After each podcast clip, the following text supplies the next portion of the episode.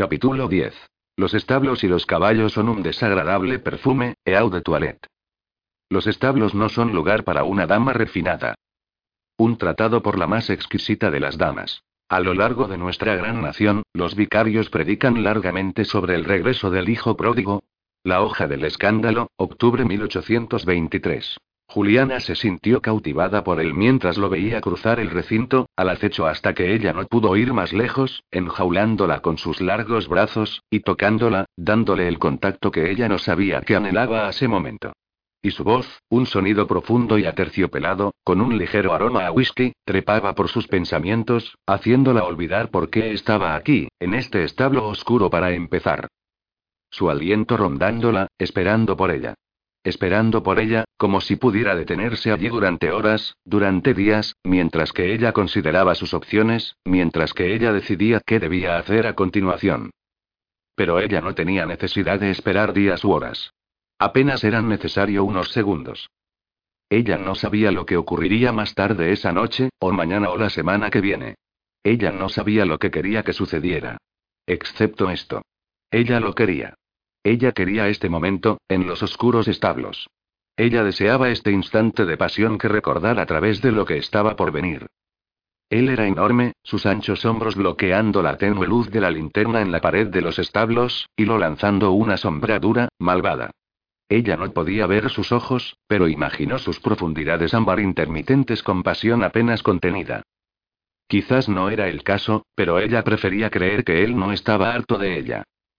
Ella puso sus manos sobre él, siguiendo su camino hasta sus brazos, deleitándose en la forma en que sus músculos se agitaban por debajo de la lana de su chaqueta, deseando que hubiera menos tejido entre ellos.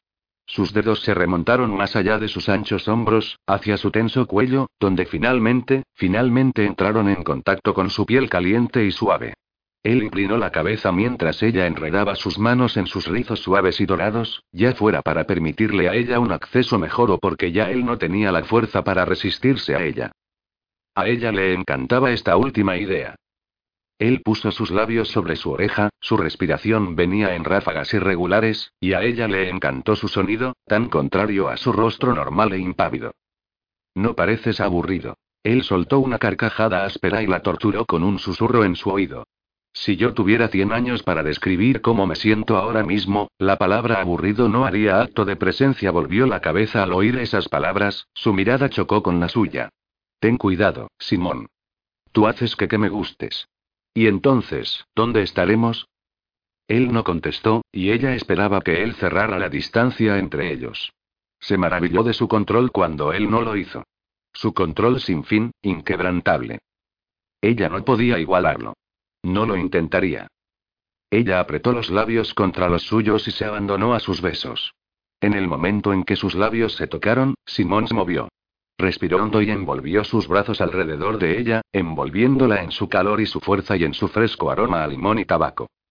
Él la atrajo más cerca, en un apretón fuerte y poderoso, con sus manos dejándola en llamas. Había algo diferente en este beso del que habían compartido aquella mañana en Hyde Park, ese había sido un beso movido por la frustración, la furia, el miedo y la ira. Este beso era una exploración. Buscando y encontrando, persiguiendo y capturando. Era un beso que sugería que tenían una eternidad en la que aprender el uno del otro, y cuando recorrió su lengua áspera, a través de su suave labio inferior, envió una oleada tras otra de sensaciones vertiginosas a través de ella, donde esperaba que ellos tuvieran una eternidad. Sin duda, tomaría ese tiempo para cansarse de esto. De él. Ella abrió la boca al sentir el contacto de él, tan poderoso, tan malvado. Él levantó la cabeza al oír el sonido, con los ojos entornados mirándola. Esto es. Sus dedos se extendieron sobre sus rizos dorados y suaves, tirando de él hacia ella. Es perfecto. Él gruñó su satisfacción por la respuesta, moviendo las manos y enmarcando su cara entre las palmas de las manos, inclinando la cabeza en el ángulo perfecto, y tomando su boca en un beso que la reclamaba fuertemente, un beso que la dejó sin aliento. A medida que la atormentaba con besos profundos y lujuriosos, fue imposible pensar o hablar o hacer otra cosa que sentir. Sus piernas se convirtieron en líquido, y él la alzó, levantándola en el aire, como si no pesara nada en absoluto. Ella percibió su fuerza junto con su propia desesperación, y trató de envolverse alrededor de él, pero sus piernas se enredaron en seda y algodón. Ella salió expulsada, y casi lo golpea en la espinilla, él levantó la boca y la miró con curiosidad. Hay demasiada tela en estos malditos trajes, dijo, frustrada. Él la bajó al suelo y una mano fuerte y cálida acariciaba su cuello por la amplia extensión de piel al descubierto allí. Me parece que es la cantidad correcta en ciertos lugares. Él deslizó un dedo por el borde de su vestido, poniendo su piel en llamas. Este vestido es la cosa más hermosa que he visto nunca. Ella se apretó contra él, incapaz de contenerse. A sabiendas de que era absolutamente un comportamiento desenfrenado. Yo lo mandé confeccionar para ti. Ella lo besó otra vez, mordiendo su labio inferior antes de agregar. Pensé que podría gustarte, pensé que no serías capaz de resistirte a él. Pensaste bien. Pero, yo voy a corregir tu punto. Realmente hay demasiada tela y luego bajo el borde de la seda, revelando la punta de un pezón, enviando una punzada leve de dolor a uno de los senos. Sí, qué precioso el susurro era oscuro y aterciopelado, y ella vio como él pasaba un solo dedo haciendo un círculo allí una vez, dos veces.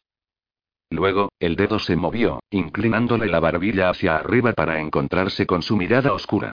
¿Sí o no? Fue una pregunta imperiosa, diciéndola como si él le estuviera regalando un momento fugaz para decidir lo que quería antes de que él asumiera el control una vez más y ella se dejó llevar, de cabeza, en ese mundo en que él era el amo. Sí, susurró ella, con los dedos enhebrando su cabello y tirando de él hacia ella. Sí, Simón.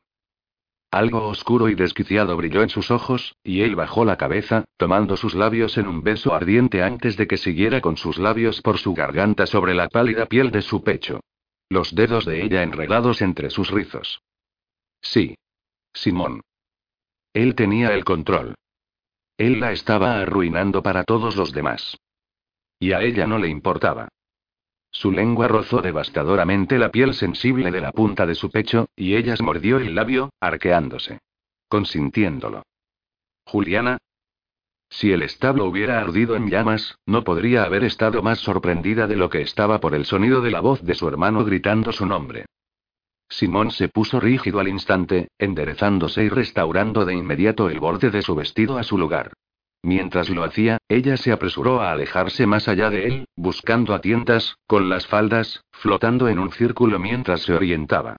Al momento ella contestó, Estoy aquí, Gabriel. Ella cogió el cepillo de cerdas duras, y dijo, en voz alta. Y sobre todo lo que ella más disfruta es cuando le cepillo los flancos con firmeza. He estado buscándote por todas partes. ¿Qué estás haciendo en los establos sola en medio de la noche? Ralston entró en el recinto y se quedó inmóvil, mirando primero a Simón, y luego a Juliana. No le tomó mucho tiempo para darse cuenta de la situación. Correctamente. Cuando se movió, lo hizo como un relámpago. Haciendo caso omiso del grito de Juliana, saltó por su lado y cogió las solapas de la capa superior de Simón, tirando de él lejos de la pared donde se había inclinado, tratando de aparecer casual. Ralston giró en torno al duque, lanzándolo a la puerta del establo y en la pared de enfrente, el ajetreo hizo que los caballos del corredor relincharan nerviosos.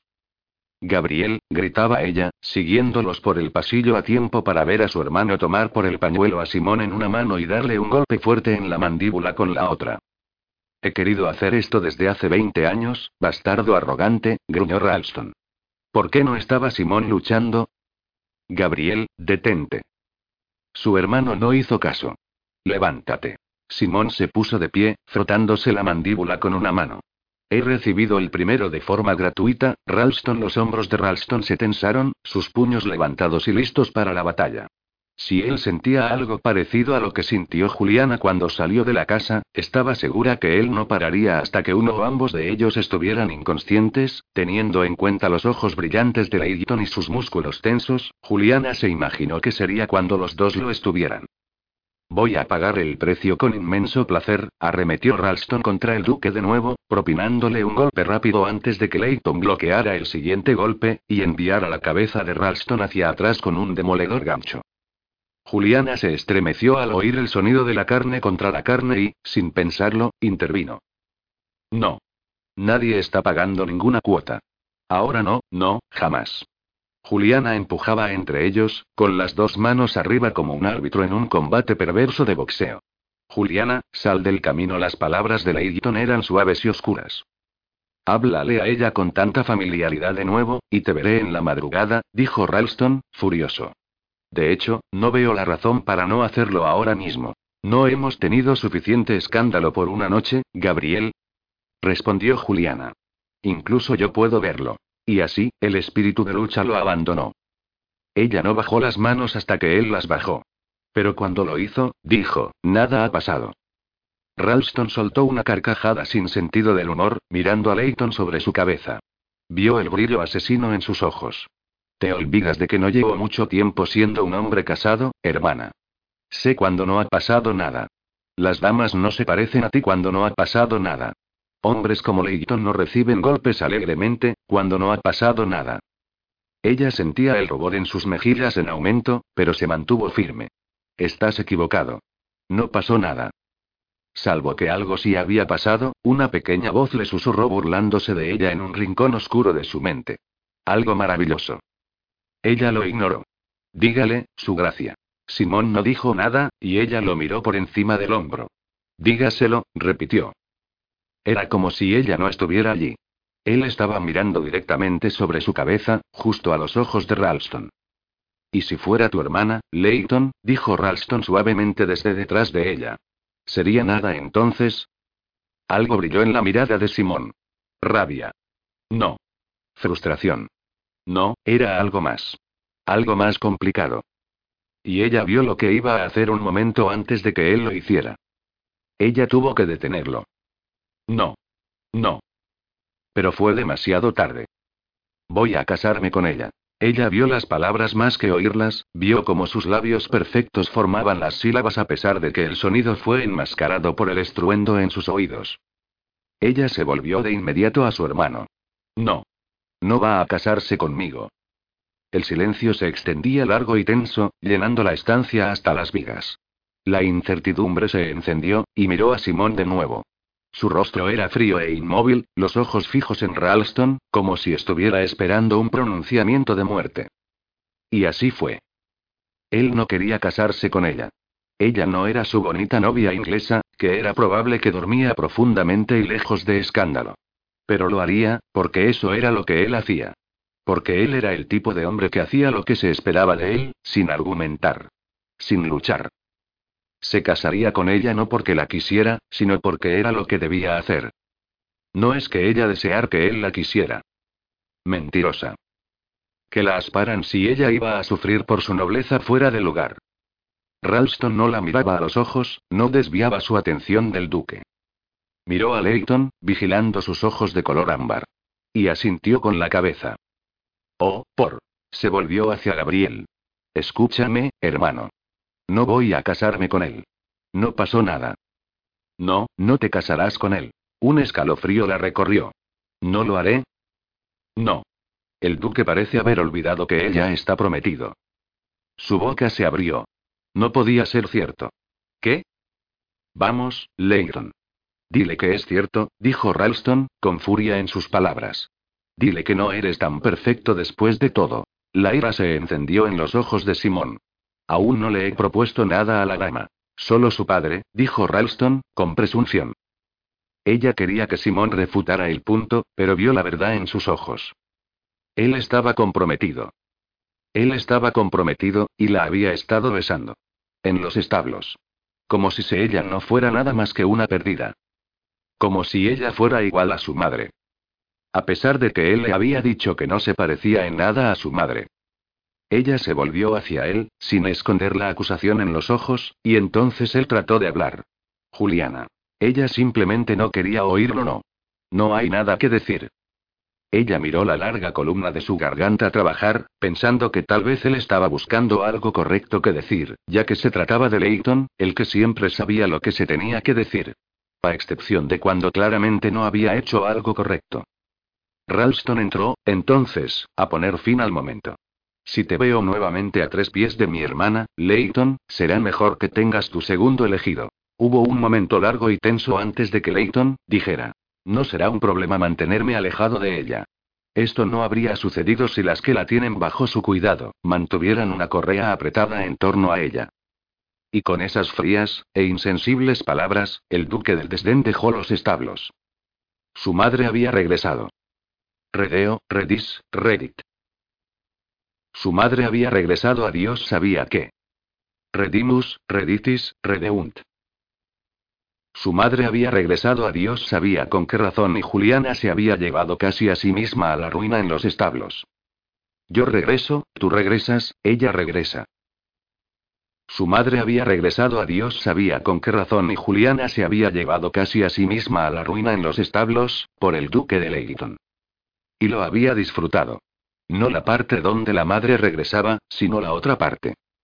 Esa parte ha sido bastante, magnífica. Hasta que él había sido comprometido. Y felizmente le había dado la espalda y salido de su vida. Dejándola para lidiar con su madre. Que había regresado. Ella suspiró, golpeando las palmas de las manos en la colcha de brocado frío en la cama. ¿Era de extrañar que no podía dormir? No era exactamente como si hubiera tenido la más fácil de las noches. Él se había ido. Bueno, también le había propuesto matrimonio. Después de hacerle sentir maravillosamente. Después de proponerle matrimonio a otra mujer. Algo se retorció en su interior. Algo fácilmente identificable. Anhelo. Ella ni siquiera lo entendía. Era un hombre horrible, arrogante y orgulloso, frío e insensible. A excepción de cuando él no era ninguna de esas cosas. A excepción de cuando él le hacía alguna broma encantadora y llena de fuego. Con pasión. Cerró los ojos, tratando de ignorar el dolor en el pecho. Él había hecho que ella lo deseara. Y entonces se había ido. Yo me voy, él se va. La conjugación de los verbos no la estaban ayudando. Frustrada, saltó de la cama, tirando la puerta tomando rumbo por el pasillo ancho y oscuro de Ralston House, corriendo las puntas de sus dedos a lo largo de la pared, contando las puertas hasta que llegó a la escalera central de la casa. Por rellano de las escaleras, vio una tenue luz proveniente del estudio de su hermano. Ella entró sin llamar. Ralston estaba frente a los enormes ventanales de su estudio, con una mano jugando distraídamente con una esfera de cristal que ella le había comprado hacía varios meses, mientras miraba hacia el gran negro más allá del abismo. Su pelo oscuro estaba revuelto, y se había quitado la chaqueta, el chaleco y la corbata. Juliana hizo una mueca cuando registró el hematoma en su mandíbula, donde Simón le había golpeado. Y lo único que había hecho ella, era causarle problemas. Si las posiciones se invirtieran, ella le habría arrojado sobre sus talones meses atrás. Él miró por encima cuando Juliana entró, pero no la regañó por su traspiés. Ella se sentó frente a su escritorio y puso sus pies descalzos por debajo de su bata mientras él le daba la espalda a la ventana. Ninguno de los dos hermanos habló durante un buen rato, y el silencio se prolongó de una manera cómoda entre ellos. Juliana tomó una respiración profunda. Me gustaría limpieza del aire. Ralston hizo una mueca. Limpiar el aire. La corrigió. Eso tenía más sentido. Ella entrecerró los ojos. Estoy a punto de pedir disculpas, ¿y tú te burlas de mí? Él sonrió a medias. Adelante. Gracias, ella hizo una pausa. Lo siento. ¿Por qué? La miró sinceramente confundido. Ella dejó escapar una risita. No era mucho, ¿no? Pensó por un momento. Supongo que lamento todas las fallas que he cometido hasta ahora. Él no respondió. ¿Dónde está ella? La esfera de cristal rodaba entre sus dedos. Se ha ido. Juliana hizo una pausa, una oleada de emoción se disparó a través de ella. No se detuvo para pensar en ella. Aún no estaba segura de que era lo que ella misma quería. ¿Para siempre? Él inclinó la cabeza, y le pareció oírlo reír. No. Si solo fuera así de fácil. Solo que no la quiero en esta casa. Ella lo miraba, su hermano fuerte, y grande, que parecía ser capaz de llevar el peso del mundo sobre sus hombros. ¿Dónde la enviaste?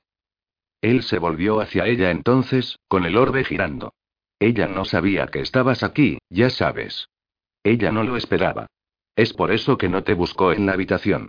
En la cena. Ella asintió con la cabeza. Eso no la hacía sentir mejor. Ella sabe que estoy aquí ahora, se lo dije, las palabras eran suaves, mezcladas con algo que podría haber sido una disculpa. Ella asintió con la cabeza, y el silencio cayó de nuevo. Regresó a la mesa y se sentó frente a ella. Tú eres mi hermana. Tú tienes prioridad. ¿Estaba recordándoselo a ella o a él mismo? Ella lo miró a los ojos. ¿Qué quiere? Él se inclinó hacia adelante apoyándose en los codos. Ella dice que no quiere nada. Solo su posición como marquesa viuda Juliana no pudo evitar el sarcasmo en su tono. Ella nunca tendrá eso. Ella no podía. La alta sociedad no la aceptaría. Las malas lenguas se alimentaban de este escándalo desde hacía años. Cuando Juliana había llegado a Londres hace seis meses, se habían apiñado, y la sórdida historia de la deserción de su madre había sido dragado hacia el fondo del gran río del drama que la sociedad alimenta. Incluso ahora, pese a las conexiones con algunas de las familias más poderosas de Londres, Juliana existía en los márgenes de la sociedad educada aceptada solo por su asociación con ellos, en lugar de por su propio mérito. Todo empezaba de nuevo. Y mucho peor que antes. ¿Tú no le crees, verdad? Preguntó. Eso de que ella no quiere nada. No. Entonces, ¿qué? Él negó con la cabeza. Dinero, familia. ¿El perdón? Él pensó durante un largo rato, luego levantó un hombro en un leve encogimiento de hombros como todos ellos utilizaban cuando no tenían una respuesta.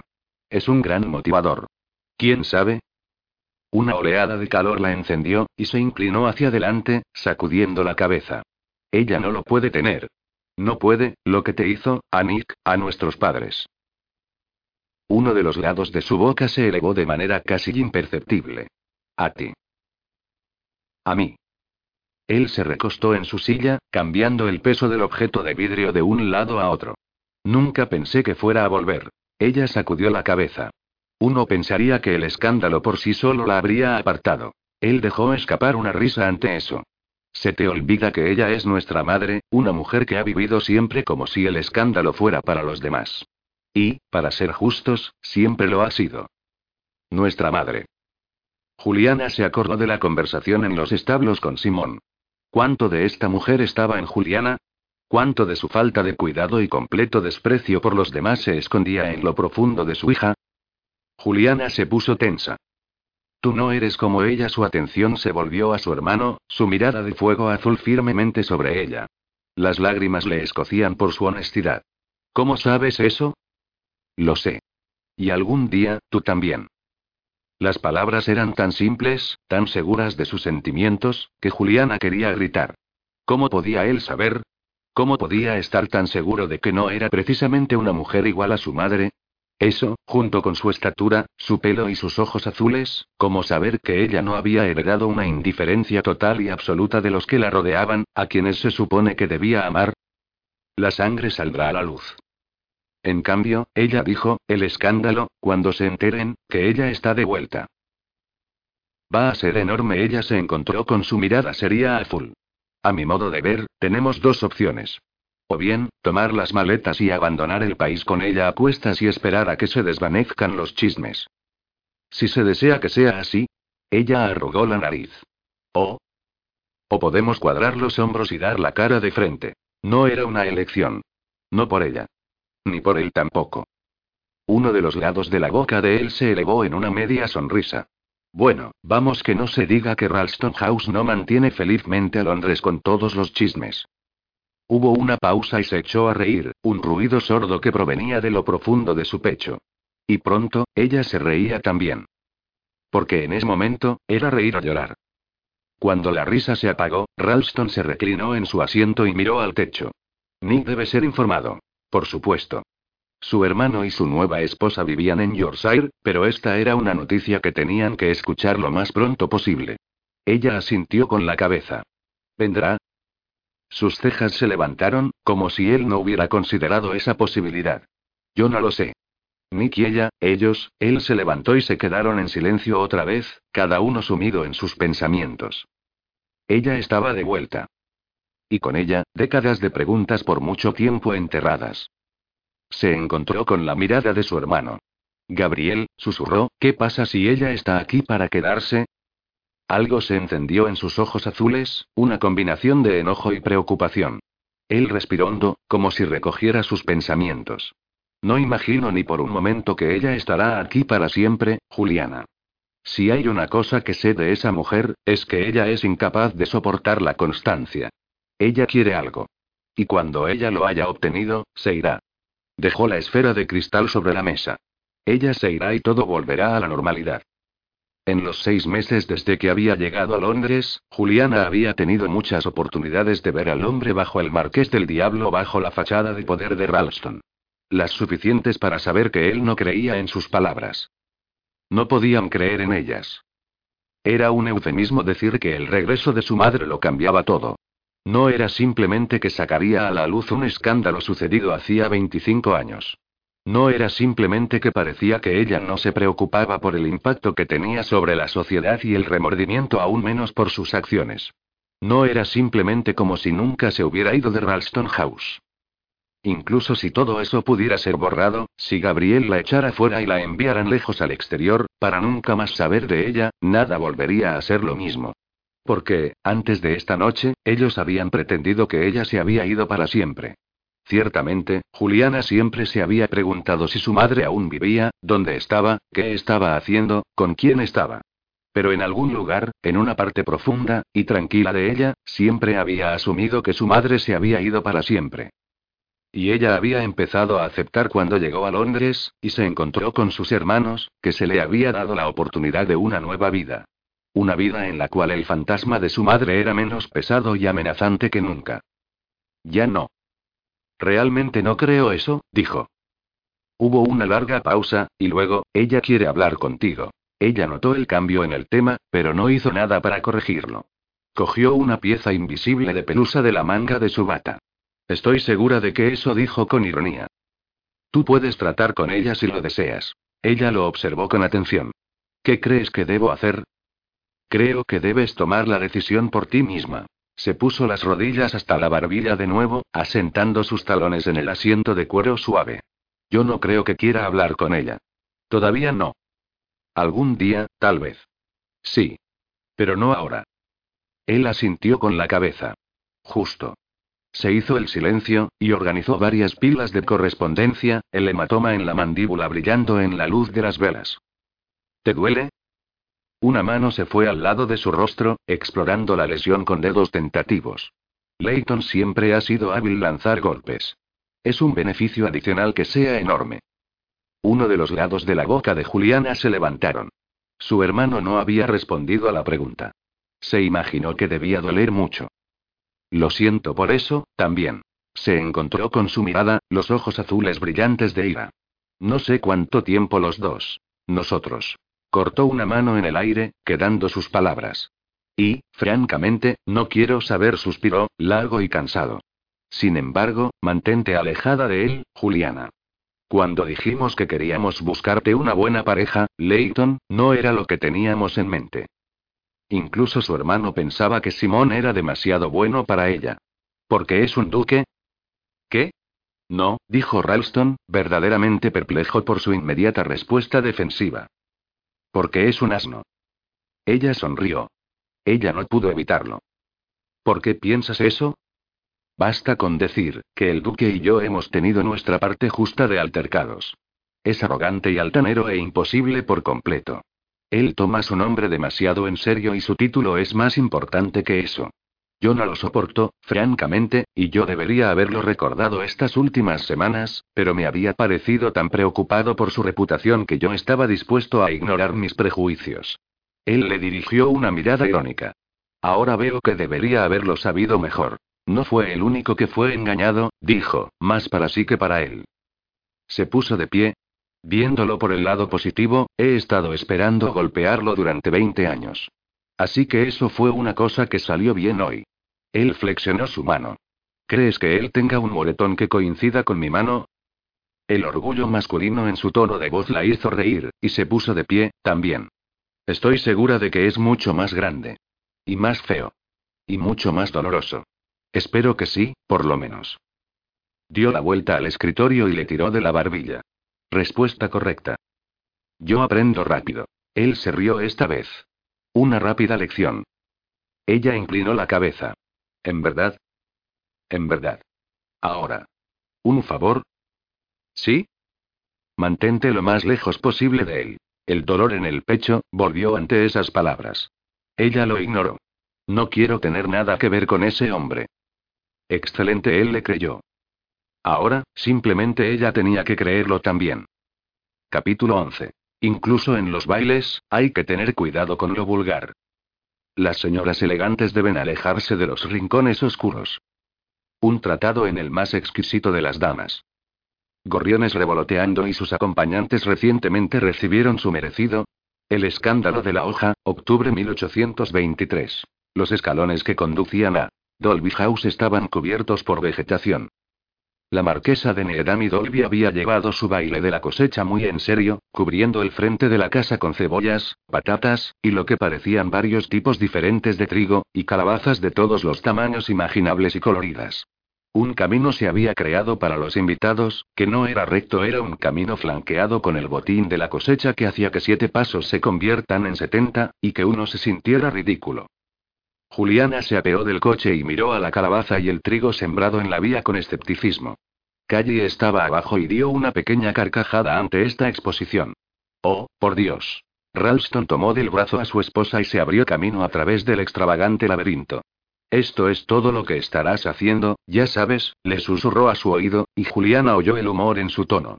Espero que seas feliz. Calle se echó a reír.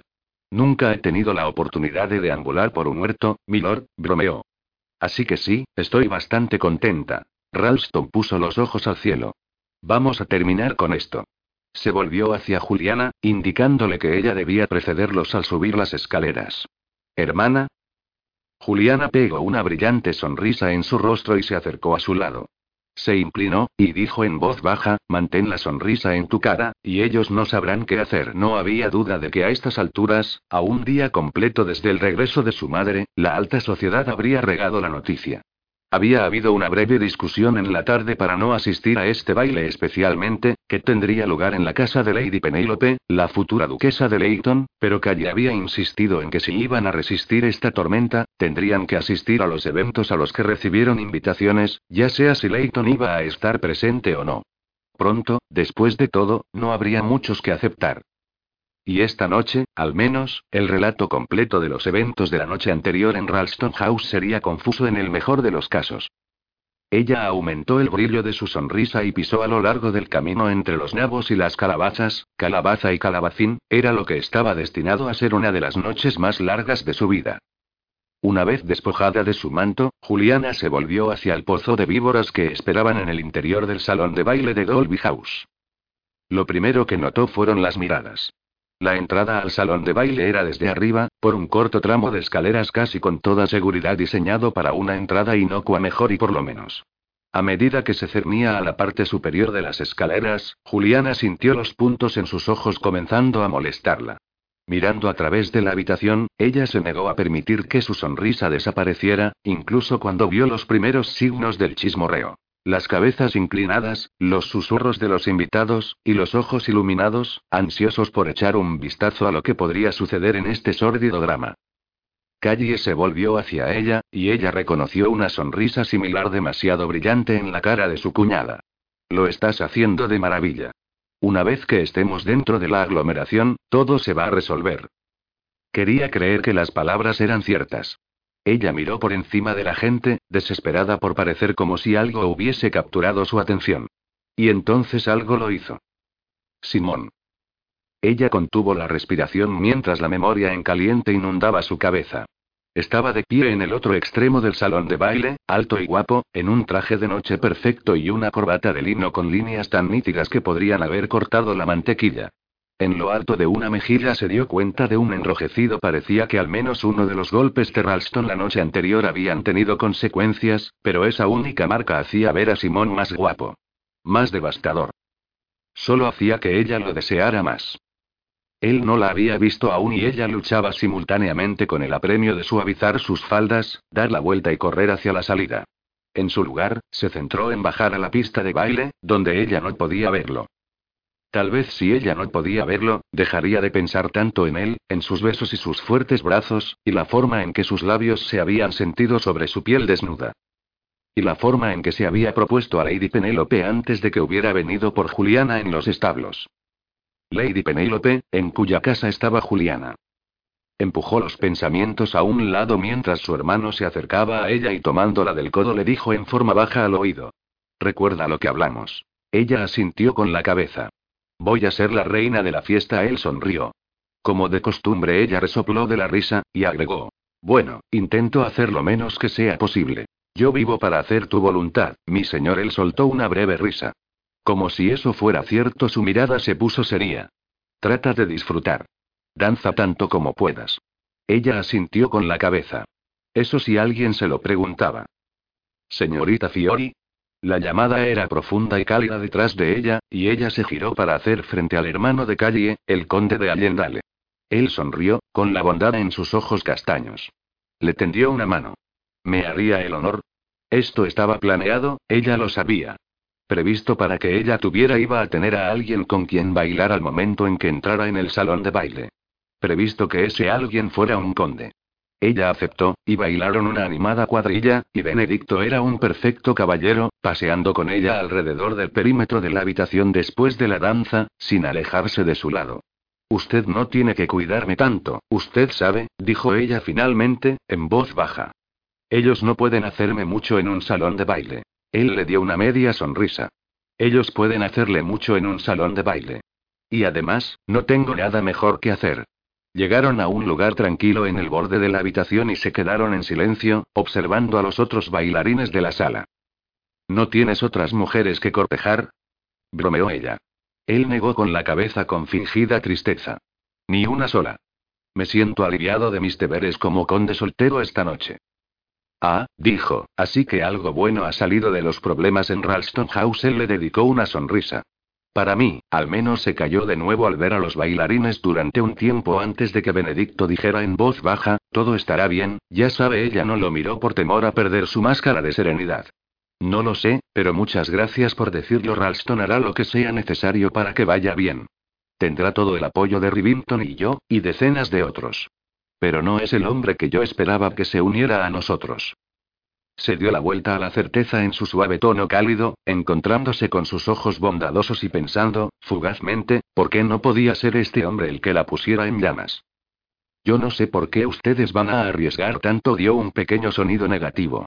Riesgo, dijo él, como si se tratara de una palabra tonta. No es un riesgo para nosotros. Somos jóvenes aristócratas, guapos, con un montón de tierra y un montón de dinero. ¿Qué riesgo? Ella se mostró sorprendida por su franqueza. No todos ustedes parecen pensar tan a la ligera de los daños que una asociación con nosotros puede hacer a su reputación. Bueno, nosotros, Rivington y yo no tenemos muchas opciones, ya que estamos emparentados, si usted recuerda ella escuchó la burla en su tono, pero no lo encontró divertido. Hubo un compás de silencio. Supongo que se refiere a Leighton. Ella se puso rígida. No pudo evitarlo. Entre otros. Yo vi la forma en que la miraba anoche. Creo que Leighton se alineará con usted más rápido de lo que se imagina. Las palabras tenían una lógica un poco defectuosa picada por la curiosidad. Ella sacudió la cabeza. Se equivoca. Benedicto podía pensar haber visto alguna forma de apoyo de Leighton ayer por la noche, pero él había entendido mal la emoción. Había visto la frustración, irritación, el deseo, tal vez. Pero no la preocupación. Por el contrario, si Benedicto hubiera visto la tormenta que armó el duque en los establos más tarde esa noche, después de que se revelara que estaba comprometido, no pensaría en tales cosas en absoluto. Simón se iba a casar. Las palabras susurraban por su mente, y como si hubiera conjurado a la que iba a ser su prometida, Juliana alcanzó a ver a la uva a través de la multitud, mientras se dirigía al salón de las damas. Y ella no pudo resistir la tentación. Ya vuelvo, susurró ella, poniéndose en marcha. Ella sabía, incluso mientras se dirigía a la sala, que no debía seguir a Lady Penélope, que cualquier conversación que pudieran tener sería más dolorosa que cualquier otra conversación, pero ella no pudo evitarlo. La uva había hecho algo que Juliana no pudo, se había quedado con Simón. Y había una parte perversa de Juliana que simplemente tenía que saber quién era esta plana e ideal dama inglesa.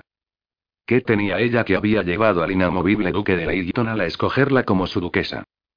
Como todavía era temprano el salón estaba vacío, salvo por un puñado de sirvientes, y Juliana cruzó la habitación principal de la sala a una cámara pequeña, donde se encontró con Penélope vertiendo agua en un pequeño lavabo, y después colocando las manos en el agua, y respirando profundamente.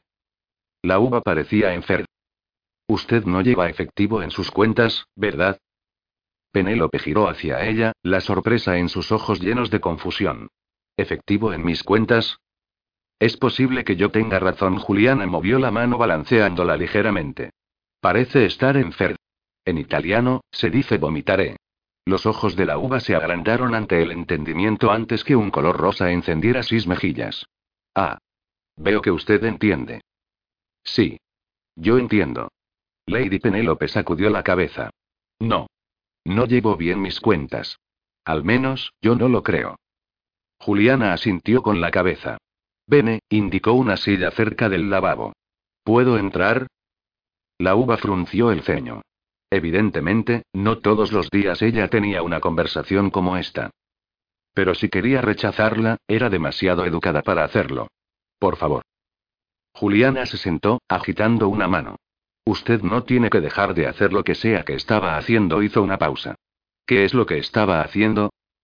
Penélope miró el lavabo antes de encontrarse con la mirada curiosa de Juliana. Es algo que tengo que hacer para calmarme. ¿Lavarse las manos? Uno de los lados de la boca de Penélope se levantó en una sonrisa de desaprobación. Es una tontería. Juliana negó con la cabeza. Yo conjugo verbos. En italiano. En latín. Y en inglés. Penélope pareció considerar la idea. ¿Y funciona? Casi siempre, menos con Leighton. La mayoría del tiempo. Tendré que intentarlo. ¿Por qué está en necesidad de calmarse? Penélope alzó una larga toalla para secarse las manos. No hay ninguna razón. Juliana se rió un poco de la obvia mentira. No quiero ofenderla, Lady Penélope, pero no es muy buena en ocultar sus sentimientos. Penélope se encontró con la mirada de Juliana. Usted siempre dice lo que piensa, ¿no?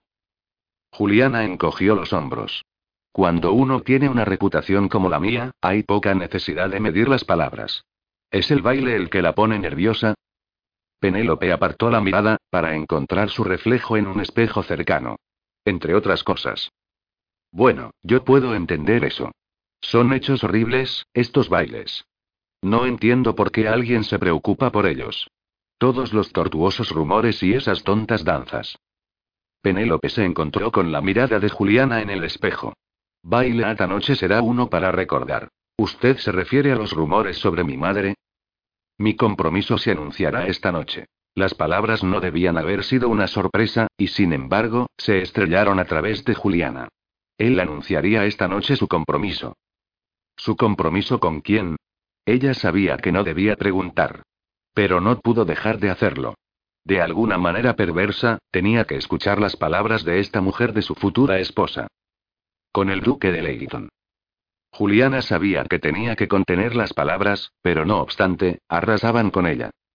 Usted va a casarse con el duque de Leighton. Ella hizo una pausa. Él se lo ha propuesto a usted.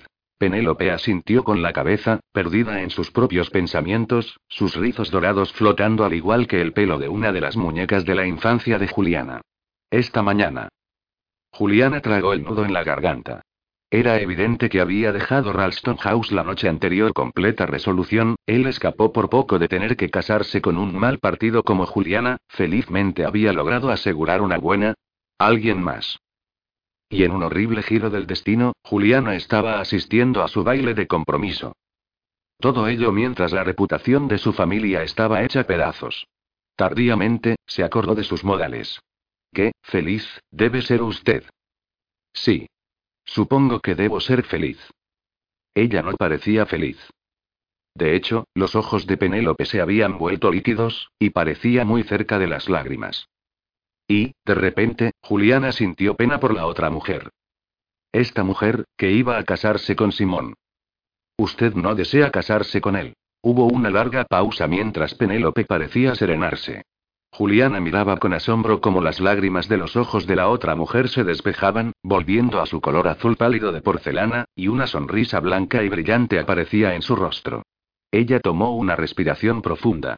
El duque de Leighton es un buen hombre. Es un buen partido. No pasó desapercibido para Juliana que Penélope no había contestado a la pregunta. Juliana enarcó una ceja. Suenas como uno de ellos. Las cejas de Penélope se unieron. Ellos, Juliana hizo un gesto con la mano al salón exterior y más allá del salón de baile. Los ingleses.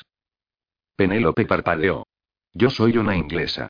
Supongo que usted lo es. Juliana miró a Penélope durante un buen rato. Él es un buen hombre. Él va a ser un buen esposo para mí. Juliana puso los ojos en blanco. Yo no iría tan lejos como para decir eso. Es arrogante y altanero, y él desea todo a su manera fría y calculadora. Ella debía parar esto ahora. Simón iba a casarse con Lady Penélope. Y no era el lugar de Juliana meterse.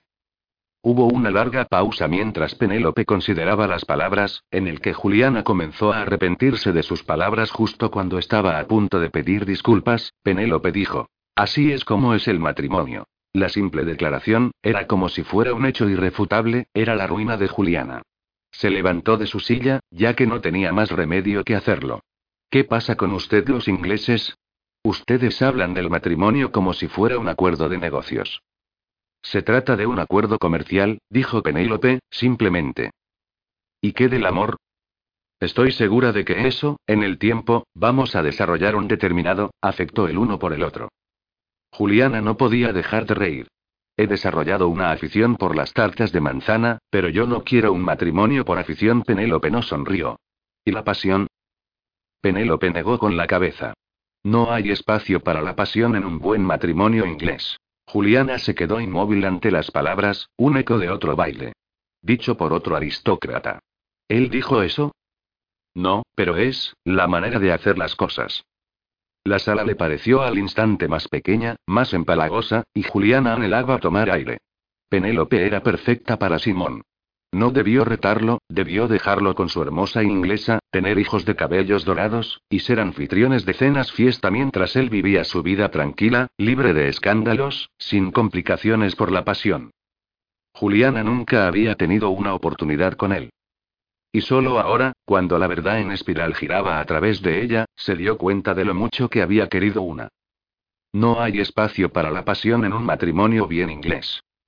Se volvió hacia la puerta. Bueno, al menos en eso, ustedes hacen una excelente pareja. Mientras que Juliana llegaba a la puerta de entrada a la sala más grande, la uva la tomó del brazo. No es fácil, ¿sabes? ¿Crees que las damas inglesas no crecen soñando con el amor? Por supuesto que sí. Sin embargo, no nos crían para el amor. Hemos sido criadas para guardar la reputación. Por lealtad. Estamos criadas para dar la espalda a la pasión y tomar la mano a la seguridad. ¿Es el material de las novelas? No. ¿Nos gusta? No importa. Es nuestro deber. Juliana sopesó esas palabras. Deber. Reputación. Seguridad. Ella nunca entendería este mundo, esta cultura. Ella nunca sería uno de ellos. Y sería eso lo que siempre la distinguiría. Siempre sería digna de sus susurros. Nunca sería digna de él. No en la forma en que esta elegante inglesa lo era. El dolor volvió, y antes de que pudiera dar sus excusas, Penélope ofrecióle una pequeña y tranquila sonrisa. Nosotros dejamos el amor para los italianos. No estoy segura de que lo queramos. La conversación había terminado. Mis felicitaciones, Lady Penélope. Ella se fue dejando a Penélope en su lavabo y su futuro y su pasado a través de la sala principal, ignorando el grupo de mujeres reunidas allí, con la cabeza inclinada absortas en el placer de la esencia más pura de los bailes, los chismes y la moda. He oído que está de vuelta y jurando que nunca estuvo en Italia las palabras se elevaban por encima de los susurros secretos, destinadas a ser escuchadas. Con la intención de herirla e incitarla. Y Juliana no pudo contenerse. Se volvió a ver a Lady Sparrow en el grupo, por encima de sus secuaces. Ella hizo una mueca, y mirando a Juliana, dijo, sin rodeos, eso significa que alguien no es quien dice ser. Hubo un suspiro colectivo ante tal sugerencia. Sugerir la ilegitimidad de una persona era la más alta forma de insulto. Y más si lo hacía, mientras que la persona en cuestión estaba en la habitación. No haría ningún drama de esta noche. La familia no lo necesitaba. La señora Sparrow debería haber sido llamada buitre. Ella daba vueltas como si hubiera atisbado alguna carroña. Porque no me sorprendería si ella simplemente hubiera oído que había dinero y que estábamos en plena temporada aquí. Quiero decir, no sabemos nada de ella. Ella podría no ser italiana en absoluto. Podría ser algo completamente diferente. Juliana quería dar la vuelta y demostrar lo que era ser italiana. En pequeñas y viciosas palabras que doraran la piel de las orejas de la vieja Sparrow. ¿Pero eso cambiaría algo? No obtendría su aceptación. No haría esta noche, o cualquier otra por venir, más fácil. No se quitaría el escándalo de su nombre, ni la haría digna a sus ojos. A sus ojos. Ella se resistió a la idea. No se trataba de él. ¿O si lo era? ¿No era él uno de ellos? ¿No la había juzgado de la misma manera que ellos lo hacían? ¿No esperaba él que ella armara un escándalo donde quiera que fuera? ¿Acaso no le había demostrado ella que tenía razón? ¿Algo más? ¿Una gitana? ¿Una española? Si no estuviera tan enojada, Juliana se habría reído de la forma que había dicho esas palabras, como si fueran sinónimas de bruja. ¿Qué había de malo con los españoles? Podríamos preguntarle nosotras mismas, dijo Lady Sparrow, y el grupo de mujeres se volvió para mirarla. Cada cara sonriendo con una sonrisa más perversa que la otra. Esta era la forma como sería de ahora en adelante. Esto era lo que era tener el escándalo alrededor tuyo, un escándalo real, no una aproximación barata de un punto negro en su reputación, porque fuera italiana, o sin pelos en la lengua, o torpe, o porque se resistiera a sus reglas tontas. Esto era lo que él le temía. Y mientras miraba sus sonrisas malvadas, leyendo la maldad en sus ojos, no pudo echarle la culpa a Simón. Si fuera ella, también se casaría con la uva. Un diluvio de ira y la vergüenza la inundó, y Juliana quiso gritar y despotricar y tirar cosas a esas mujeres horribles. Sus músculos se tensaron con un deseo insoportable de arremeter contra alguien. Pero había estado en Londres durante ocho meses, y ya sabía que habían cosas más dolorosas que los golpes físicos. Y ya había tenido suficiente. En su lugar, se volvió y miró su reflejo en el espejo, haciendo gala de meter un nuevo rizo en su peinado, antes de volver su atención hacia ellas, con afectado aburrimiento tanto como pudo les dijo. Usted sabe tan bien como yo, señora Sparrow, que yo soy lo que usted y su ella hizo un gesto con la mano perezosamente, en dirección del grupo, arpías decidan hacer de mí. Italiana, española, gitana, usurpadora. Doy la bienvenida a cualquier apelativo que ustedes elijan, siempre y cuando no me acusen de inglesa. Ella pudo ver cómo la comprensión apareció en sus caras desencajadas. Porque ciertamente no hay nada peor que ser una de ustedes. Él había fingido no ver su llegada. Del mismo modo que había fingido que no le importó cuando ella se rió y bailó en los brazos del conde de Allendale. Del mismo modo que había fingido no contar los minutos que pasó en el salón de las damas. En su lugar, había fingido un interés enorme en la conversación en torno a él en las opiniones de los hombres que estaban dispuestos a compartir sus ideas sobre el proyecto de ley del gasto militar, y de lograr el respeto y el apoyo del duque de Leighton. Pero cuando ella salió en silencio del salón de baile, tomando un pasillo largo y oscuro hacia la parte posterior de la casa, donde solo Dios sabía quién o qué podría estar esperando por ella, no pudo fingir por más tiempo. Y así, cruzó el salón de baile, educadamente despidiéndose de aquellos que pensaban que los dejaba en medio de la conversación, y seguido a Juliana en los recovecos de la casa ancestral de la mujer a la que estaba prometido. La segunda mujer a quien le había propuesto matrimonio en las últimas 24 horas. La única que había aceptado su oferta. Juliana le había rechazado. Él todavía no era capaz de parar de darle vueltas a la ridícula verdad. Ella ni siquiera había considerado la posibilidad de casarse con él. Ella simplemente se había vuelto hacia su hermano, y sugerido en un tono que la mayoría de la gente reservaba a los niños y a los sirvientes, que Simón Pearson, duque once de Leighton, no sabía lo que estaba diciendo. Como si él mismo le ofreciera matrimonio a cualquier persona que llegara. Él debió estar encantado con este giro de los acontecimientos, después de todo, todo seguía según lo planeado. Se iba a casar con la impecable Lady Penélope, y, en cuestión de poco tiempo, unirían sus dos familias, oficialmente apuntalando sus defensas en preparación para los ataques que vendrían cuando el escándalo saliera a la luz. Pasó varias puertas cerradas, bloqueadas antes de llegar al pasillo curvo a la derecha, y en completa oscuridad, esperando que sus ojos se acostumbraran a la luz. Una vez que él pasó por las puertas en la larga recta de la sala, continuó. Él debería sentirse el más afortunado de los hombres porque había logrado evitar un partido terrible como Juliana Fiori.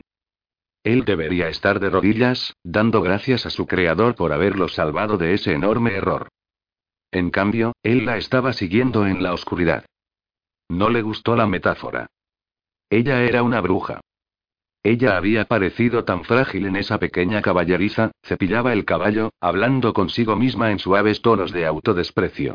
¿Qué hombre podría resistirse a semejante cuadro? Ralston podría haber pensado que Leighton era un depredador, un caballero unos años mayor aprovechándose de una jovencita de 20 años de edad.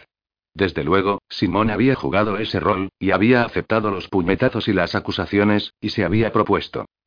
Y por mucho que tratara de convencerse a sí mismo que lo hizo por un sentido de lo que era correcto, la verdad es que en ese momento, lo había hecho porque él la había querido. Deseó marcarla como suya y terminar lo que habían empezado. El beso fue más de lo que jamás había experimentado. La suavidad de su piel, el tacto de sus dedos en su pelo, la forma en que lo llevó al interior con un pequeño suspiro, la forma en que él se endureció y el dolor que todavía sentía con el simple recuerdo de la manera que ella susurró su nombre, la forma en que ella le pidió que probara esos suaves, rosados. Abrió una puerta, mirando dentro de un cuarto oscuro. Hizo una pausa y escuchó. Ella no estaba allí. Cerró la puerta con una maldición. Nunca se había sentido así. Nunca había sido tan consumidos por la frustración o el deseo. Pasión. Se quedó inmóvil con la palabra, sacudiendo la cabeza. ¿Qué estaba haciendo? Este era el momento final antes de que su compromiso con Lady Penélope se hiciera público, ante las puertas cerradas y trabadas en todos los otros caminos se encontraba su futura duquesa y su vida juntos. Y él iba en pos de otra mujer por un pasillo oscuro. Ya era hora de que recordara quién era. Penélope sería una esposa de renombre. Y sería una duquesa excelente. Una visión, brilló en su mente, no era Penélope. No era nada parecido a Penélope. Rizos de ébano y ojos del color del mar Egeo. Labios carnosos y maduros que susurraban su nombre como una oración. Una risa que se llevaba el viento mientras Juliana se alejaba de él en Hyde Park, como se burlaba de él en la cena, en las calles de Londres, en sus establos. Ella vivía con pasión. Y eso le encantaba también de ella. Hizo caso omiso del pensamiento. Ella no era para él. Se dio la vuelta. Resuelto. Vio la luz en la oscuridad, marcando el pasillo para regresar a la sala de baile. Tomó la dirección de la misma. Entonces ella habló desde las sombras. Simón. Su nombre de pila, en su melodioso italiano, entrecortado por la sorpresa, era el llamado de una sirena. Se volvió hacia ella. ¿Qué haces aquí? Él la agarró por los hombros, tiró de ella dentro de la primera habitación que encontró, y cerró la puerta detrás de ellos, de forma rápida, sellándolos dentro de una sala de música. Ella retrocedió, hacia el gran ventanal y por donde bañándola con la plateada luz de la luna, la agarró antes de que ella se tropezara con un violonchelo. Ella maldijo en voz baja en italiano algo demasiado fuerte incluso para ser un susurro, mientras ella evitaba estrellarse contra el suelo. Si no hubiera estado tan furioso con ella por entrometerse en su espacio y en sus pensamientos y en su vida, él se habría reído. Pero él había estado demasiado ocupado preocupándose de que el hermano de ella estaría muy a gusto sacándole las entrañas, en lo que, si fueran descubiertos, nunca podría creerse como una coincidencial posición comprometedora. La mujer era imposible. Y él estaba encantado de que ella estaba allí. Un problema, eso. ¿Qué estás haciendo en pos de mí por un pasillo a oscuras? susurró ella. ¿Qué estás haciendo tú por un pasillo a oscuras? Yo estaba tratando de encontrar algo de paz.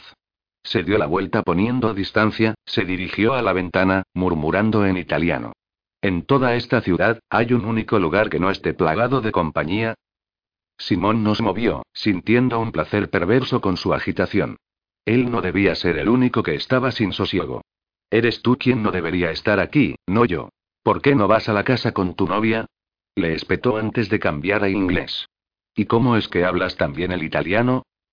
Creo que no vale la pena hacer algo si uno no lo hace bien. Ella le ofreció una mirada sufrida. Por supuesto tú eres digno de decir eso. Hubo un largo silencio. Dante. ¿Qué pasa con él? Uno de los lados de su boca se elevó de mal humor. Tengo una admiración por él. Y así, aprendí italiano. Ella se volvió hacia él, su pelo negro brillante por la luna plateada, la larga columna de porcelana de su garganta bajo la luz de la luna. Usted aprendió italiano por Dante. Sí. Ella volvió su atención a los jardines más allá de la ventana. Supongo que no debería sorprenderme. A veces pienso que la alta sociedad es uno de los aros del infierno. Él se echó a reír. No podía evitarlo. Ella era magnífica de veces. Cuando no era exasperante. ¿No deberías estar por ahí en vez de aquí, con mal humor en la oscuridad? Creo que te refieres a merodeando. Ella no necesitaba saber lo cerca que estaba a la verdad en su error. Ella puso la partitura en el estrado, en un arranque de irritación. Está bien. Husmeadora. Es una palabra tonta, de todos modos. Era una palabra tonta, pero se encontró con que le gustaba la forma en que lo dijo. Le gustaba la forma en que ella decía muchas cosas. No es que no tuviera ningún derecho a hacerlo. ¿Qué estás haciendo aquí? le preguntó él. Ella se sentó en la banqueta del piano, entornando los ojos en la oscuridad, tratando de verlo. Yo quería estar sola. Él se sorprendió por su honestidad. ¿Por qué? Ella sacudió la cabeza. No es importante. De repente, nada en el mundo parecía tan importante. Se puso de pie, sabiendo que no debía acercarse a ella. Se acercó a ella de todos modos. Los chismes, dijo. Por supuesto que se refería a los cotilleos. Ella sin duda la más afectada por ellos. Ella soltó una pequeña carcajada, dejando espacio para él en la banqueta del piano.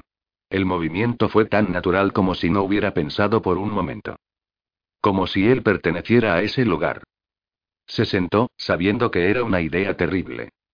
Sabiendo que nada bueno podía salir de estar tan cerca de ella. Al parecer, no soy su hija, sino más bien una gitana astuta que ha puesto un lino sobre sus ojos. Ella sonrió ante las palabras, por fin se unió con su mirada. Ella podría haber sido una gitana en ese momento, con los rayos de plata de la luz de la luna sobre su pelo, y una sonrisa suave y triste en sus hermosos ojos azules que se veían negros con la oscuridad. Ella era una bruja. Tragó saliva. Lana. Ella estaba confundida. Lana, puesto una venda en los ojos, corrigió él, con los dedos ardiendo de ganas de tocarla, para suavizar de nuevo un rizo que se había soltado de su moño. Tú dijiste Lino. Ella inclinó la cabeza, la columna de su garganta alargada mientras consideraba las palabras. En Italia, es lana. Yo estaba confundida. Lo sé, él mismo se sentía confundido. Ella suspiró. Nunca seré uno de ustedes. Debido a que no puedes saber la diferencia entre el lino y la lana, Bromeó. Él no quería que estuviera triste. No ahora. No en este momento de tranquilidad antes de que todo cambiara. Ella sonrió. Entre otras cosas, sus miradas se reunieron durante un buen rato y él se armó de valor contra el deseo de tocarla. De pasar los dedos por su piel suave y tirar de ella hacia sí y terminar lo que habían comenzado la noche anterior. Ella debió haberlo percibido, porque rompió la conexión, dándole la espalda. Así que estás comprometido. No quería hablar de ello. No quería que fuera real. No aquí. Lo estoy. Y el anuncio se hará esta noche. Se hará. Ella le sostuvo la mirada.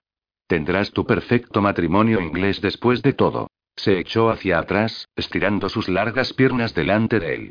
¿Estás sorprendida? Ella levantó un hombro en un gesto elegante. Él veía que con encogerse de hombros lo decía todo. El juego nunca fue uno que yo pudiera ganar. Él se sorprendió. ¿Estás admitiendo tu derrota? Supongo que sí. Te libero de la apuesta. Fue precisamente lo que había esperado que hiciera. Lo que él hubiera querido que hiciera. Eso no suena como el guerrero que he llegado a conocer. Ella le dio una pequeña sonrisa irónica. No es sino un guerrero más. Sus cejas se levantaron. ¿Por qué no? Yo ella se detuvo. Hubiera dado toda su fortuna por escuchar el resto de la frase. Tú. Le solicitó. Empecé a preocuparme demasiado por el resultado. Se quedó inmóvil, mirándola, viendo la forma en que la garganta trabajaba mientras trago, la forma en que jugaba ajustando una pieza de su vestido color rosa. ¿Qué significa eso? Nada, ella no lo miró. En su lugar, sacudió la cabeza una vez más. Lamento que sintieras que tenías que velar por mí. Lamento que Gabriel te haya golpeado. Siento que haya llegado a ser algo que usted, lamente. Lamente. La palabra fue un golpe más doloroso que cualquier otro que Ralston le hubiera dado. Él había sentido muchas cosas por ella en la última semana, en los últimos meses. Sin embargo, lamento nunca había sido uno de ellos. Juliana su nombre salió como grava cuando se acercó a ella, sabiendo que cuando la tuviera en sus brazos, tal vez no la dejaría ir. Ella se puso de pie antes de que pudiera tocarla. Sería un problema si nos descubrieron. Debo irme. Él se puso de pie, también. Juliana. Espera. Ella se dio la vuelta, dando un paso atrás, en la oscuridad, poniéndose fuera de su alcance. No podemos hablar. No podemos vernos, ella se sacudió, como si las palabras pudieran construir un muro entre ellos. Es demasiado tarde para eso, dio un paso hacia ella. Ella dio un paso atrás. Ralston debe estar buscándome. Él avanzó. Ralston puede esperar. Ella se corrió hacia atrás. Y tú tienes una novia que reclamar. Ella puede esperar también. Ella se detuvo, buscando su fuerza. No, ella no puede. Él no quería hablar de Penélope. Él la conocía dedo a dedo. Explícate, el susurro era bajo y oscuro. Yo ella miró hacia abajo, mostrándole la parte superior de la cabeza. Él quería enterrar su cara en esos rizos, en el olor y el tacto de ella. Pero en primer lugar, ella debía explicarse. Ella no habló de una. Él pensó que ella no lo iba a hacer. Y luego ella respiró hondo y dijo, yo te dije que no hicieras que me gustaras. Las palabras estaban llenas de derrota. Yo te gusto. Ella miró hacia arriba, sus ojos azules reflejaron la luz de la ventana detrás de él, y él se quedó sin aliento por su belleza. Levantó una mano, y corrió el dorso de sus dedos a través de su mejilla. Ella cerró los ojos con la caricia. Sí. Fue un susurro quejumbroso y suave, apenas audible. Yo no sé por qué. Eres un hombre horrible. Ella se apoyó en él. Eres arrogante e irritante, y tienes mal temperamento. Yo no tengo mal temperamento, dijo, levantando el rostro hacia él, para que pudiera mirarlo. Ella abrió los ojos y le dio una mirada de incredulidad, y se corrigió. Solo cuando estoy a tu alrededor. ¿Crees que eres el hombre más importante de toda Inglaterra? continuó, su voz un hilo de voz en la oscuridad, mientras sus dedos se perdían a lo largo de la línea de su mandíbula. ¿Crees que tienes razón todo el tiempo? Crees que lo sabes todo. Su piel era tan suave. Él debía salir de la habitación. Fue un error para él estar aquí con ella. Si eran atrapados, estaría arruinado, y no tendría más remedio que dejarla arruinada. Él se había comprometido hacía solo unas cuantas horas. Esto estaba todo mal. Él debía irse. Un caballero se iría. Tú cubres todo con arrogancia. Él hizo trazos por la columna de su cuello. Yo ella abrió la boca cuando él le dio un beso suave en la base de su garganta. Creo que es posible que necesites más explicaciones. MMM, habló sobre la piel de su hombro. Un excelente punto. Adelante. Ella respiró hondo, mientras los labios y la lengua jugaban por el costado de su cuello. ¿De qué estábamos hablando? Sonrió en su oído antes de que tomara el suave y aterciopelado lóbulo entre los dientes. Me decías todas las razones por las que no debería gustarte. Oh, la palabra se convirtió en un pequeño gemido cuando él lamió la sensible piel de la oreja. Se aferró a sus antebrazos por la sensación. Sí. Bueno. Esas son las razones más importantes. Y, sin embargo, te gustó de todos modos. Él se trasladó, a dar besos suaves a lo largo del borde de su vestido, lo que fue fácil debido a la extensión lisa de piel existente allí, su pecho subía y bajaba jadeando para recuperar el aliento. Ella no respondió por un largo tiempo, y él deslizó un dedo por debajo de la seda, acariciando, buscando, hasta que encontró lo que buscaba, duro y listo para él. ¿Juliana? Sí, maldita sea, me gustas. Él la recompensa tirando hacia abajo el vestido dejando al descubierto la punta del pecho rosa a la luz de la luna. Hay algo que tienes que saber, susurró, las palabras venían de lejos. ¿Sí? Sopló un gran chorro de aire frío a través de su pezón arrugado, pidiendo que lo apretara más, rogando por su boca. Él lo probaría esta noche. Una vez, antes de regresar a su existencia formal y respetable. Solo una vez. Una oleada de placer pasó a través de él, y se puso duro y pesado con el pensamiento. Simón suspiró me torturas. Él dio una palmada a uno de sus pechos perfectos, rodando el pulgar a través de su punta, deleitándose con la forma en que ella se entregaba a la sensación. ¿Qué es? preguntó ella, con su voz ronca por el placer. ¿Qué es? repitió. ¿Qué debo saber? Él sonrió por la pregunta, arrastrando la mirada para encontrarse con la de ella, sus párpados pesados y totalmente hermosa. Una probada de ella. Una última probada. Tú también me gustas. Capítulo 12. La música es el sonido de los dioses. Las damas delicadas tocan el piano a la perfección. Un tratado sobre la más exquisita de las damas. ¿Estamos seguros de que todavía hay tiempo para la boda de la temporada? La hoja del escándalo B, octubre 1823. Él la levantó en sus brazos, dio media vuelta y se la llevó de nuevo a la banqueta del piano. Asentándola sobre el duro asiento de madera, él se puso de rodillas ante ella, ahuecándole la cara e inclinándosela para que ella recibiera sus besos. Sus manos llegaron a sus pechos, los levantó, y descubrió, acarició sus picos, los pellizcó suavemente hasta que ella se quedó sin aliento, y lo recompensó con un gemido, dando todo lo que ella no sabía que quería. Ella susurró su nombre mientras él lamía la punta pedregosa de un seno, enviando gran cantidad de sensaciones a través de ella. Ella hundió los dedos en sus rizos dorados, abrazándolo hasta el lugar donde le causó estragos a su piel y a sus emociones. Él gimió al sentir el contacto de sus manos en su pelo, y el sonido la regocijó de placer. Sabía que no debería permitirlo. Sabía que corría el riesgo de perderlo todo. No le importó. Mientras que él tampoco se detuvo. Él la estrechó contra sí, adorándola con los labios y la lengua y una sugerencia malvada con los dientes, las manos acariciaban a lo largo de ella, presionándola cada vez más cerca de él, hasta que pensó que podrían convertirse en uno. Simón, susurró su nombre y él se detuvo, levantó la cabeza, sus ojos brillaban por el calor. Dios, Juliana, él llevó una mano, y le acarició un lado de su mejilla, y ella volvió la cabeza de manera impulsiva, y depositó un beso cálido y suave en la yema de su dedo pulgar, trazando un círculo con la lengua antes de morder su carne suave. Él gruñó ante la sensación, atrayéndola hacia él y dándole un beso que no hacía más que reclamar sus caricias. Cuando terminó, los dos estaban respirando pesadamente, y las manos de ella habían encontrado su camino dentro de su abrigo sobre su pecho amplio y firme. Yo quiero, empezó, las palabras desprendiéndose mientras él regresó su atención a sus pechos, tomando un pezón entre los labios, poniendo el pico estrecho entre lengua y los dientes hasta que ella no podía pensar.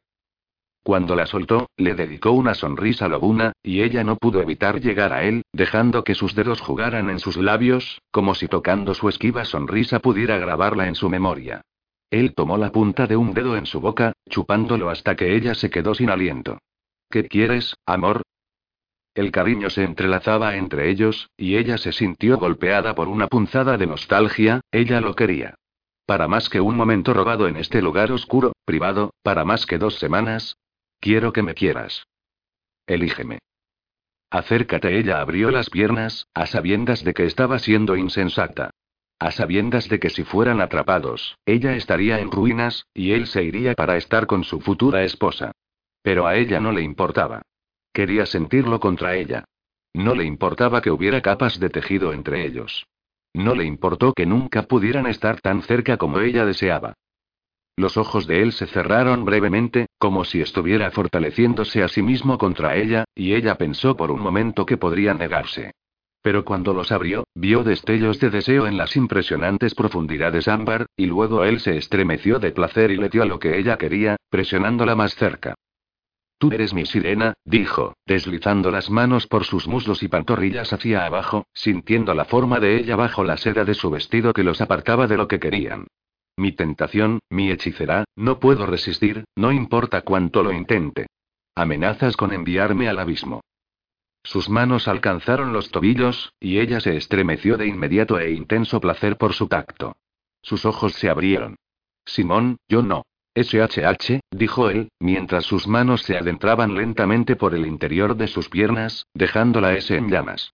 Te voy a mostrar lo que quiero decir. Las yemas de sus dedos llegaron al borde del encaje, festoneado de las medias altas en el muslo, y los dos se quejaron al sentir el contacto de la piel sobre la piel. Ella cerró las piernas, atrapando sus manos entre sus muslos cálidos. Ella no podía. Él no debería. Se inclinó hacia adelante y puso su frente sobre la de ella. Juliana, deja que te toque. ¿Cómo podía resistirse a esa tentación? Se relajó, abriendo sus muslos, sabiendo que ella era una libertina. Sin importarle. Él sonrió, con las manos subiendo más y más alto. No estás usando ropa interior. Ella sacudió la cabeza, apenas capaz de hablar a través de la anticipación. A mí no me gustan. Nosotros no los usamos en Italia. La tomó de la boca en un beso malvado. ¿He mencionado cómo adoro a los italianos? El sentimiento, si contar todos los argumentos que había tenido en su contra, la hizo reír. Entonces sus dedos llegaron a su núcleo, tocando el suave cabello allí, partiendo, buscando, y enviando un cúmulo de sensaciones a través de ella. Y su risa se convirtió en un gemido. Tenía la boca a su oreja, y le susurró cosas malas mientras sus dedos buscaban. Encontraban. Ella no sabía lo que quería. Solo que. Simón, susurró. Él deslizó un dedo profundamente en su centro, y ella cerró los ojos ante la caricia, echándose hacia atrás por la sensación, las teclas del piano suspirando por debajo de su movimiento.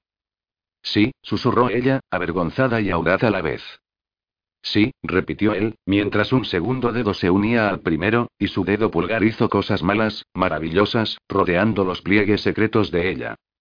Ella se mordió el labio. Para, no, no te detengas. Su sonrisa era amplia y mala. ¿Cuál de las dos? Él le acarició profundo, y ella lo tomó del brazo con fuerza, susurrando. No lo hagas. No te detengas. Él negó con la cabeza, mirándola. No podría aunque quisiera sosteniéndole la mirada, él la trabajó a tiempo junto con el movimiento de sus caderas, con el suave tintineo disonante de las teclas de un piano debajo de ella. Todo se desvaneció, excepto la sensación de él, los músculos fuertes, los acordonados brazos, la magnífica forma en que la tocó, conduciéndola más duro y más rápido hacia algo que no entendía y no confiaba del todo. Ella se irguió, y él estaba allí, por un lado tomando su rostro, tomando sus labios. Estoy aquí, susurró contra ellos. ¿Lo estaba, en realidad? Ella se puso rígida, sacudiendo la cabeza, disparada hacia el placer. No. Simón. Tómalo, Juliana la demanda se estrelló contra ella, tan imperiosa que no pudo seguir. Ella abrió la boca por el placer, y él llegó a sus labios otra vez, alimentando su deseo insoportable de más, para él, donde a ella le dolía y donde ella necesitaba más de lo que nunca imaginó, su hermosa mirada ámbar era su ancla en la tormenta.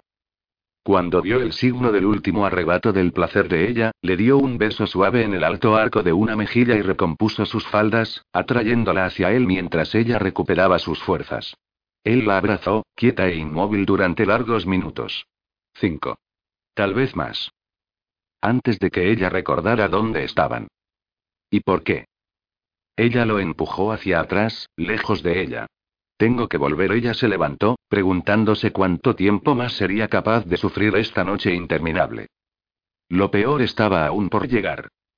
Juliana, dijo, y oyó la súplica en su voz, porque, ella no lo sabía. Ella esperó, ansiosa de que él dijera algo que pudiera hacerla sentir mejor. Eso sería lo correcto. Cuando no lo hizo, ella habló. Te vas a casar. Él levantó las manos. Hizo una pausa. Y se dejó caer en la frustración. Lo siento. Yo no debería, yo tengo. Ella se estremeció al oír las palabras, ella no podía ayudar. No, susurró. No te disculpes, ella se trasladó a la puerta, tenía una mano en el mango cuando él volvió a hablar. Juliana. Yo no puedo, se detuvo. Repensado. Me voy a casar con Lady Penélope. No tengo otra opción. Ahí estaba de nuevo, su tono fresco y magistral. Dejó que su frente descansara en fresco caoba de la puerta, tan cerca que podía oler las ricas manchas en la madera. Habló de nuevo. Hay cosas que tú no puedes entender. Tengo que hacerlo. Ella puso la palma de la mano contra la puerta, resistiéndose a la horrible tentación de arrojarse a sus pies y rogarle que la escogiera a ella. No. Ella tenía más orgullo que eso. Solo había una manera de sobrevivir a esto. Con la dignidad intacta. Por supuesto que debes hacerlo, susurró. Tú no entiendes. Tienes razón. Yo no lo hago. Sin embargo, no es importante. Gracias por la lección. ¿La lección? Esta era su oportunidad de tener la última palabra. Para sentir al menos que ella había ganado. La pasión no lo es todo, ¿verdad? Ella estaba orgullosa de la ligereza de su tono, la forma en que lanzó las palabras que él le había dicho tiempo atrás, como si no le importara. Como si no hubiera convulsionado todo su mundo. Una vez más. Pero ella no confiaba en sí misma para mirarlo. Eso era un papel demasiado difícil de desempeñar. En cambio, ella abrió la puerta y se metió en el pasillo, no se sentía del todo como si hubiera ganado. Sentía que había perdido muchísimo. Había, después de todo, roto la más importante de sus reglas. El desear más de lo que podía tener. Ella lo deseaba, y más y ahora que sabía que él también la deseaba a ella. En el nombre de algo más grande que la tradición, más audaz que la reputación, más importante que un tonto título. Ella se cernía en la entrada del salón de baile, mirando a los remolinos sedas, la forma en que los hombres caminaban, bailaban, hablaban con el innegable sentido del derecho y el propósito, las líneas largas y elegantes de las mujeres, que sabían sin lugar a dudas que pertenecían allí. En este caso, no importaba nada más que la Santísima Trinidad de la tradición, la reputación, y el título. Y para alguien como ella, que no tenía nada de las tres, estaba absolutamente, y sin lugar a dudas, fuera de su alcance. Punto y ella se había equivocado al pretender, incluso llegar a él. No podía tenerlo. Ella tomó una respiración profunda, un respiro para estabilizarse. No podía tenerlo. Ah, bueno. Te encontré. Tenemos que hablar, le susurró Mariana tomándola por su codo, donde ella se había materializado. Al parecer, el nuestro no es el único chisme que se ha ventilado hoy. Juliana parpadeó. ¿Nuestro chisme? Mariana le cortó con una rápida mirada, irritada. En realidad, Juliana. Tienes que olvidar esa idea de que eres la dueña de todos los problemas en nuestra familia. Somos una familia. Es nuestra carga que soportar también. Juliana no tenía tiempo para apreciar el sentimiento que Mariana estaba expresando. Al parecer, hay otro gran evento que tiene lugar esta noche. Uno que no te va a gustar. Leighton se va, lo sé, cortó Juliana a su amiga. Ella no pensaba que podía soportar oírlo de nuevo. Ni siquiera de Mariana, ¿cómo lo sabes? Él me lo dijo. Mariana levantó las cejas. ¿Cuándo? Ella se encogió de hombros, con la esperanza de que sería suficiente para la hermana de su cuñada. Al parecer, no. Juliana Fiori. ¿Cuándo te lo dijo? Ella debería haberle dicho que se lo dijo Ralston. O que lo había escuchado en el salón de damas. Usualmente, eso sería más rápido. Usualmente, no acababa de tener el corazón roto. Su corazón no estaba roto, ¿verdad? Sin duda se sentía de esa manera. Antes. ¿Antes, cuándo? Al comienzo de esta noche Mariana sacudía la cabeza. De hecho, chirrió. Juliana dio un respingo. Ella debería haber dicho que fue la noche anterior. Juliana se volvió para mirarla. Por favor, no hagas de esto un problema. ¿Por qué estabas con Leighton más temprano esta noche? No hay ninguna razón, solo que estuve muy cerca de arruinarme en el conservatorio que pertenece a su futura esposa. Ella se encogió de hombros otra vez. Juliana, ¿sabes que es muy bien podría ser el hábito más molesto que tienes en serio? Tengo tantos. ¿Estás bien? ¿Quieres decir del hombro? Sí. Está bien. Los ojos de Mariana se estrecharon. Lo estás haciendo deliberadamente difícil. Posiblemente Mariana la miró a continuación. Realmente la miró. Y al instante Juliana se puso nerviosa. La mirada de la joven duquesa se suavizó casi al instante. Oh, Juliana, susurró. No estás bien del todo, ¿verdad? Las palabras suaves y amables resultaron ser la ruina de Juliana.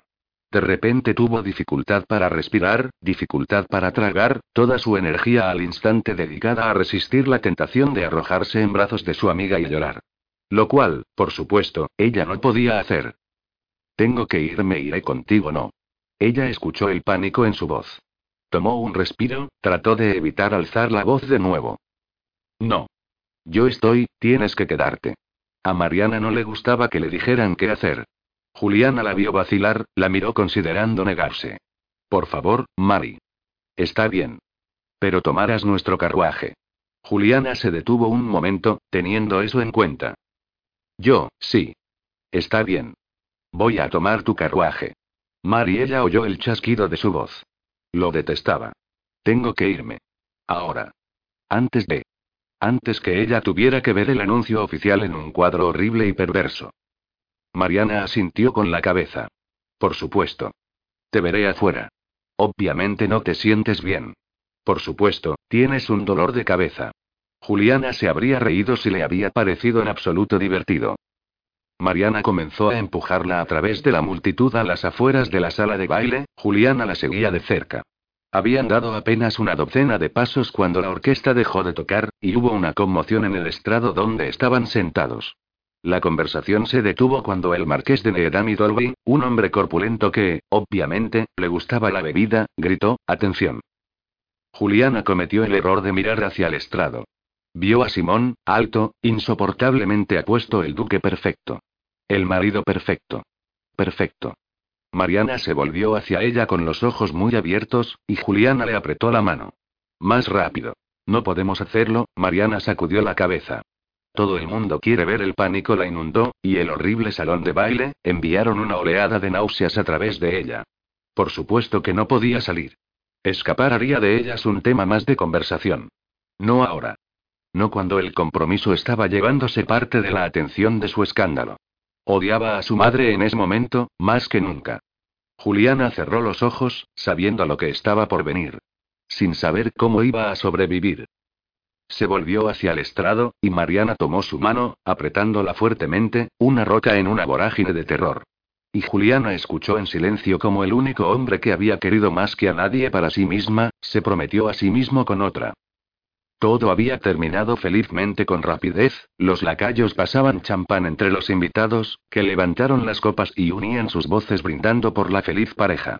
Nadie se dio cuenta de que Mariana y Juliana cortésmente rechazaron la bebida, ni ellas tampoco se dieron cuenta del momento en que el duque de Leighton levantó la mano de su futura duquesa y se los llevó a los labios, las dos se dirigían a la salida. Pasó una eternidad hasta que subió corriendo los escalones de la pista de baile, una vez allí, Juliana cometió el error de mirar hacia atrás de dar una última mirada a Simón y a su futura esposa. Él la estaba mirando a ella.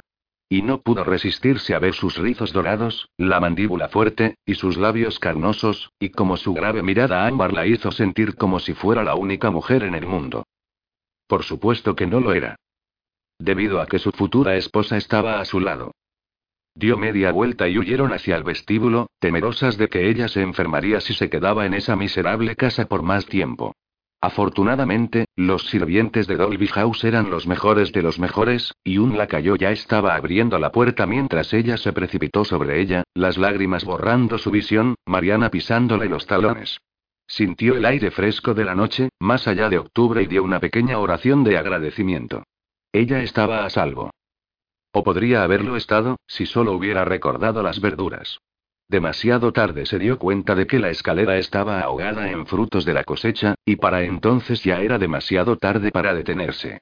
Ella ya había puesto una zapatilla dentro de una calabaza grande, redonda, y enviado toda la pirámide hacia el colapso.